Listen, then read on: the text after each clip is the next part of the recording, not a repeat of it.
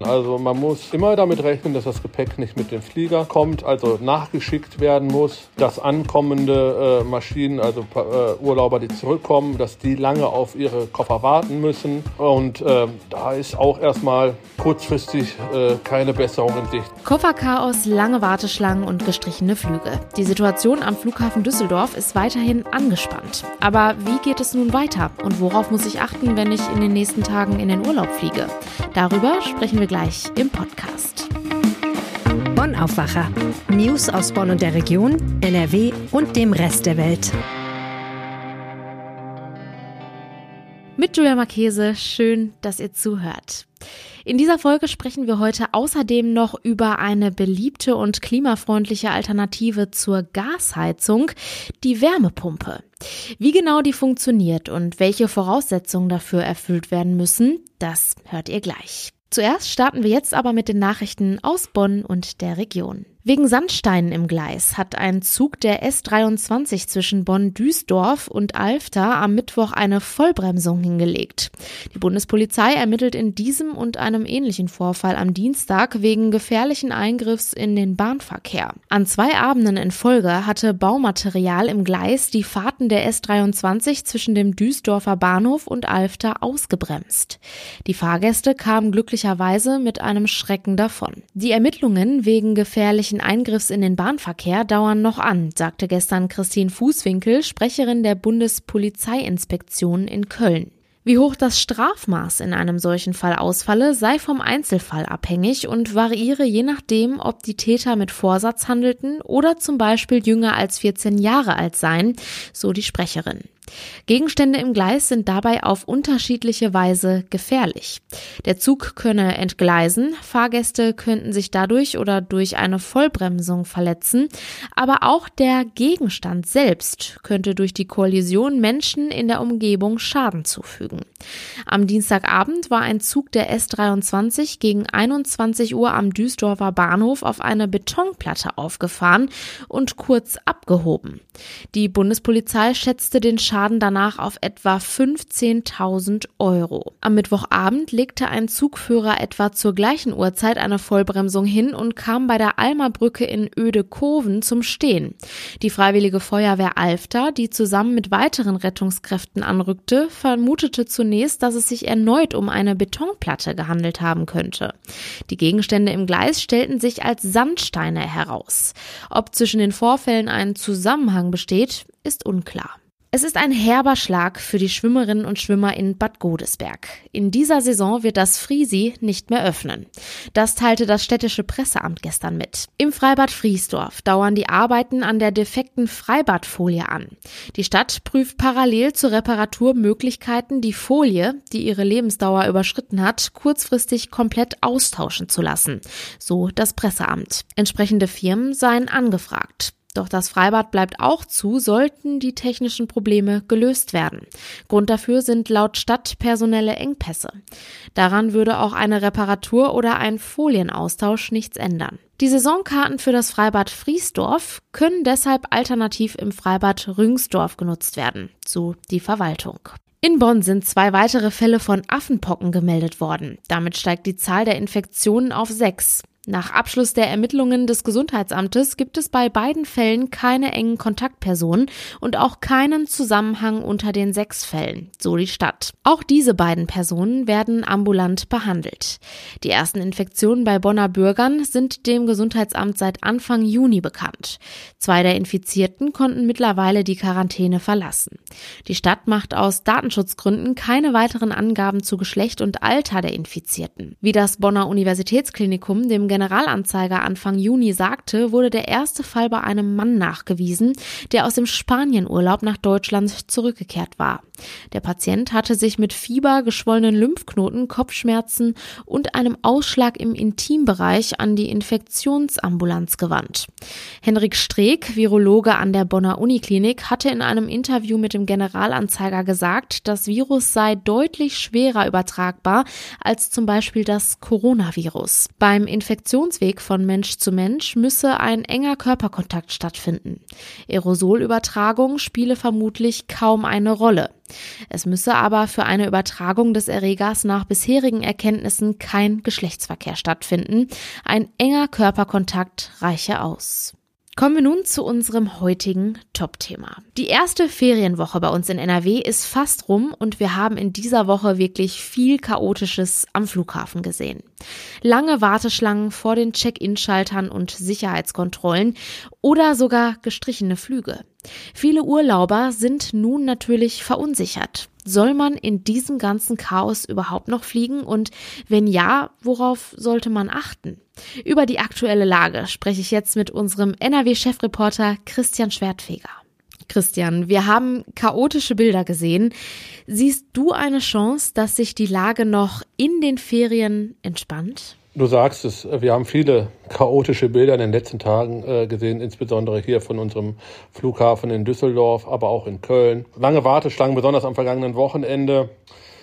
Leider steht zu befürchten, äh, dass es auch in den nächsten Tagen und Wochen erstmal so weitergehen wird. Man muss dazu aber auch sagen, dass, das natürlich kein Dauerzustand ist. Also äh, man kann sich das nicht so vorstellen, dass es von morgens drei Uhr bis abends 20 Uhr dauervoll ist. Also und vor allen Dingen auch nicht an allen Tagen.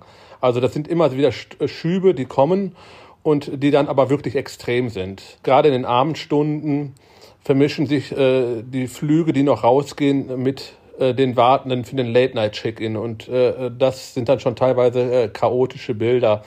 Wenn wir jetzt aufs Wochenende äh, hinblicken, erwartet der Flughafen wieder so rund 180.000 Passagiere.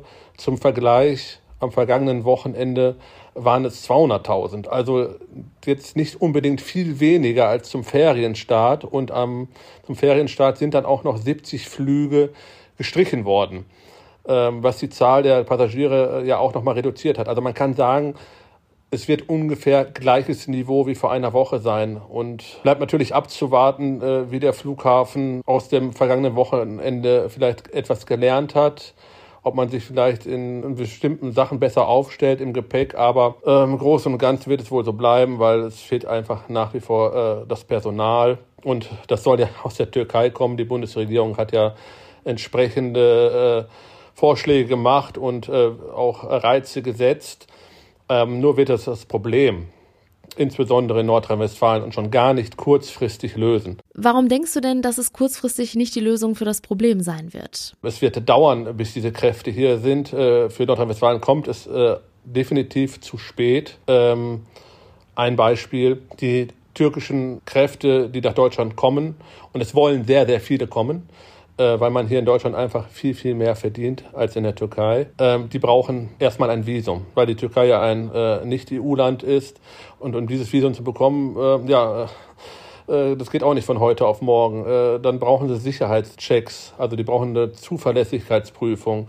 Ähm, sie müssen sich ja auch erstmal bewerben bei den Unternehmen. Ich habe heute mit einer jungen Türkin gesprochen, äh, die hat sich beworben für eine Stelle am Flughafen in Düsseldorf, in Frankfurt, in München und die hat ihre Bewerbung mehr oder weniger blind an mehrere Stellen geschickt, weil sie nicht weiß, wohin ihre Bewerbung gehen soll.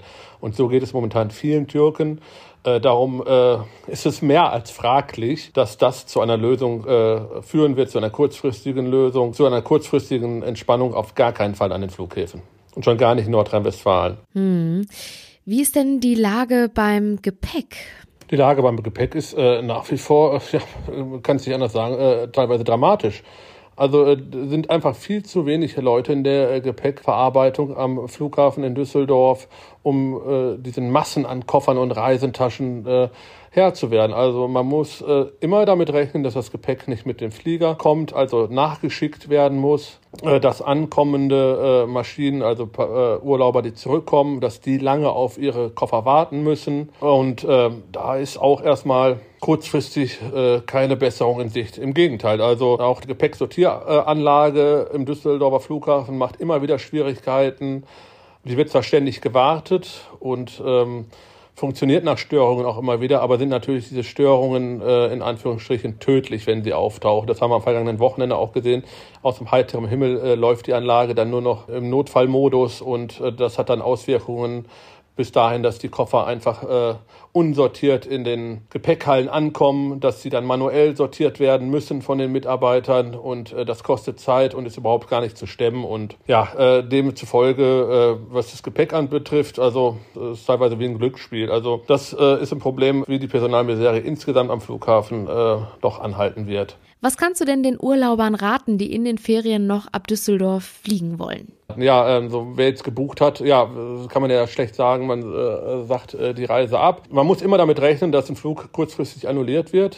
Äh, Eurowings, Lufthansa haben ja angekündigt und auch schon äh, leider umgesetzt, äh, dass Flüge gestrichen werden. Man sollte natürlich äh, rechtzeitig am Flughafen sein, ähm, sich dann aber nicht ärgern, wenn man zu früh da war, dass dann äh, vielleicht nichts los gewesen ist. Äh, das kann natürlich vorkommen, aber ich sage immer, ich bin lieber ein bisschen äh, zu früh da und äh, es ist entspannt, als wenn ich äh, zu spät da bin und es könnte eng werden. Die Situation an den Flughäfen bleibt auch weiterhin angespannt. Wenn bald also ein Flug ansteht, am besten Geduld mitbringen und etwas mehr Zeit einplanen. Die Infos dazu hatte Christian Schwertfeger für uns. Vielen Dank. Und wer von euch noch gar keinen Urlaub geplant hat, eigentlich aber ganz gerne noch mal raus möchte, für diejenigen haben wir jetzt noch den ein oder anderen Tipp für die Sommerferien. Mein Kollege Reinhard Kowalewski, Chefreporter für Wirtschaft bei der Rheinischen Post, hat ein paar Angebote für uns rausgesucht.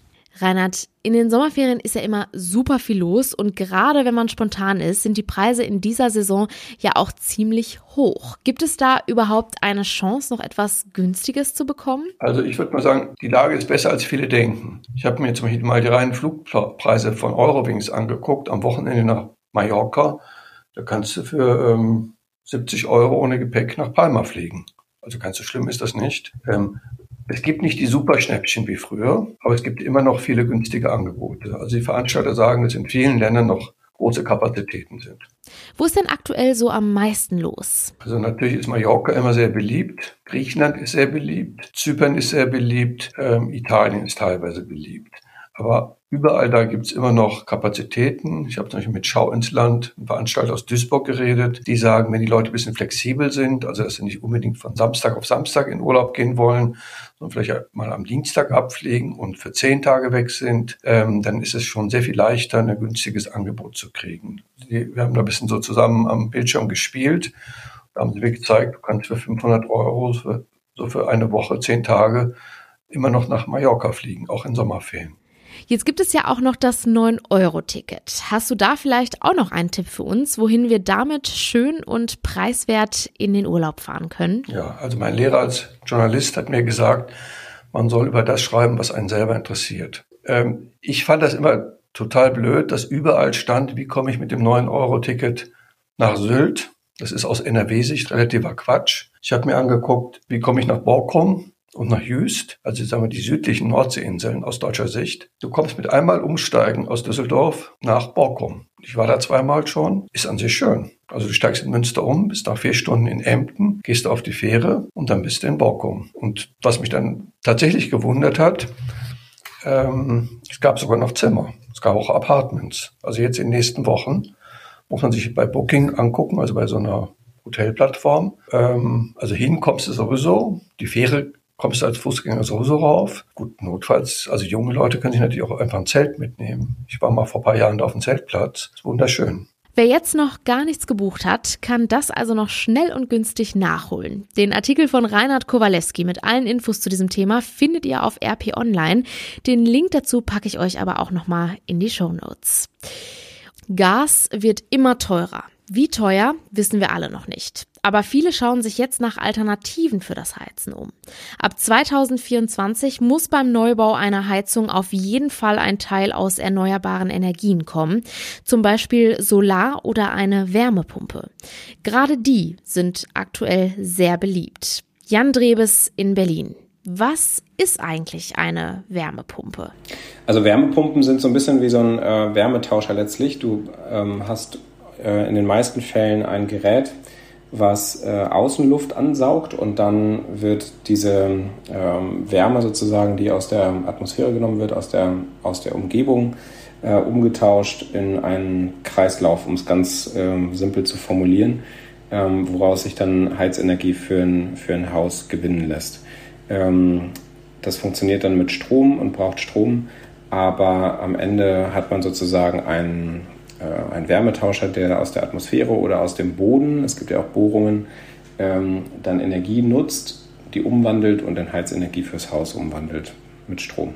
Ist das für jedes Haus was oder muss ich da irgendwelche Voraussetzungen erfüllen? Ja, die muss tatsächlich einige Voraussetzungen erfüllen und es betrifft dann ähm, erstmal alle, dass sie sich beraten lassen sollten, ob das was für die eigene Immobilie ist oder nicht. Dafür gibt es Energieberater, die sind leider sehr, sehr ähm, gefragt natürlich jetzt. Und insofern ist die Wartezeit, um an einen ranzukommen, auch relativ lang. Ähm, es gibt allerdings zentrale Anlaufstellen, wo man dann auch sich so einen Berater ähm, organisieren kann. Und zwar gibt es eine Liste, ähm, das ist äh, die Energieeffizienz-Beraterliste. Und darüber, über diese Internetseite energieeffizienzexperten.de, ähm, findet man dann die Energieberater, die sich auskennen. Wenn ich jetzt so einen Berater habe, was würde der denn dann bei mir zu Hause machen? Der würde sich anschauen, ähm, wie gut das Haus schon gedämmt ist zum Beispiel. Also sind die äh, Fenster dicht, sind es moderne Fenster, ähm, ist die Kellerdecke gedämmt, ist die oberste Geschossdecke gedämmt, also die letzte Geschossdecke zum Dachboden zum Beispiel und was für Heizkörper sind verbaut. Denn so eine Wärmepumpe schafft es, um es platt zu formulieren, nicht ähm, in den meisten Fällen jedenfalls die Temperatur so heiß zu kriegen wie eine Öl- oder Gasheizung. Das heißt, die Temperatur vom Wasser, die beim Heizkörper ankommt, beim handelsüblichen, ähm, ist sozusagen geringer. Das ist die sogenannte Vorlauftemperatur. Und das, deswegen braucht es eigentlich großflächigere ähm, Heizkörper. Zum Beispiel eine Fußbodenheizung. Ähm, es gibt Wärmeheizungen für die Wände. Es gibt sie aber auch für die Decken sogar. Und je größer die Fläche ist, äh, desto geringer muss sozusagen die Temperatur je Heizkörper sein, damit dann der Raum warm wird. Und wenn diese Wärmepumpe das ähm, hat, also wenn, wenn die Immobilie so ausgerüstet ist, dann kann sich so eine Wärmepumpe eher lohnen als zum Beispiel in einem Altbau mit kleinen Heizkörpern und 3,80 Meter hohen Decken. Aber die Hersteller sagen, weil sich in den vergangenen Jahren jetzt auch viel getan hat, dass selbst moderne ähm, Wärmepumpen auch höhere Vorlauftemperaturen schaffen und selbst da, wo man bislang nicht damit gerechnet hat, Wärmepumpen einbauen zu können, ist es mittlerweile auch möglich. Deswegen lohnt sich auf jeden Fall der Gang zu einem dieser Energieexperten. Wenn ich jetzt eine Wärmepumpe haben möchte, ich nehme an, die Wartezeiten sind lang, oder? Genau, das ist das aktuelle Problem. Also erstmal überhaupt einen Energieberater finden, dann ähm, die Lieferzeiten von diesen Wärmepumpen und dann, wenn man das Gerät gekauft hat, ähm, dann hat man ja immer noch gar keinen Handwerker, der das Ganze einbauen kann. Und auch da ähm, muss man strikt darauf achten, dass die Handwerker ähm, das dann auch ordentlich einbauen, weil tatsächlich kommt es da auf ein paar Tricks und Kniffe an und das ist nicht ganz so einfach wie eine Gasheizung einzubauen. Insofern lohnt es sich auf jeden Fall, dass man ähm, auch da dann darauf achtet, dass man Handwerker bekommt und das Ganze ist jetzt nichts, um im Oktober zum Beispiel schon unabhängig vom Gas zu sein. Also das braucht einfach länger Zeit, als jetzt die Gaskrise es vielleicht nötig macht. Das bedeutet, mit Blick auf die Gaskrise und das, was uns da im Herbst und Winter bevorsteht, Energie sparen. Danke, Jan Dreves. Heute ist Freitag und das heißt, Lothar Schröder hat jetzt für uns wieder ein paar Kulturtipps fürs Wochenende. Dieser Tage habe ich im Fernsehen ein herrliches Klassikkonzert mit den Berliner Philharmonikern in der dortigen Waldbühne erlebt, das mich für zwei Stunden träumen ließ. Warum ist Berlin nur immer so weit weg? Ich finde, es sollte hierzulande mehr Waldbühnen geben. Zum Glück ist das Konzert weiterhin in der ARD Mediathek zu erleben. Apropos Natur. So dann stelle ich in den Kulturtipps Wochenende eine hübsche barocke Schäferoper des Komponisten Georg Philipp Telemann vor, die kaum bekannt ist und die es endlich auf CD zu kaufen gibt. Danach verziehen wir uns aber endgültig nach drinnen, nämlich in die Werkstatt der US-amerikanischen Krimi-Autorin Elizabeth George, die in ihrem neuen Buch Meisterklasse einen Einblick in ihre Kompetenz gibt, Figuren ungemein lebendig werden zu lassen und die Spannung beim Leser unaufhaltsam zu schüren. Kommen wir nun zu unseren Kurznachrichten. Das Bundeskabinett will heute den Regierungsentwurf für den Bundeshaushalt 2023 auf den Weg bringen. Die in der Corona-Pandemie ausgesetzte Schuldenbremse soll wieder eingehalten werden. Am Mittag will sich dazu in Berlin Finanzminister Christian Lindner äußern. Um die Schuldenbremse einhalten zu können, soll der Bund laut dem Entwurf auch die milliardenschwere Rücklage stärker als bisher geplant einsetzen. In Köln beginnt heute das dreitägige Straßenfest zum Christopher Street Day Wochenende. Auf einer Partymeile mit drei Bühnen in der Altstadt gibt es ein Programm mit Musik, Reden und politischen Diskussionen. Zur offiziellen Eröffnung um 18 Uhr wird unter anderem die neue nordrhein-westfälische Familien- und Gleichstellungsministerin Josephine Paul von den Grünen erwartet. Zum Schluss schauen wir noch einmal aufs Wetter. Der Tag beginnt noch stark bewölkt und zum Teil mit Regen. Die Höchsttemperaturen liegen bei milden 20 bis 23 Grad. In der Nacht sind örtliche Nebelfelder möglich und es kühlt sich auf bis zu 8 Grad runter. Und das war der Aufwacher vom 1. Juli. Habt einen schönen Start ins Wochenende. Ciao! Mehr Nachrichten aus Bonn und der Region gibt's jederzeit beim Generalanzeiger. Schaut vorbei auf ga.de.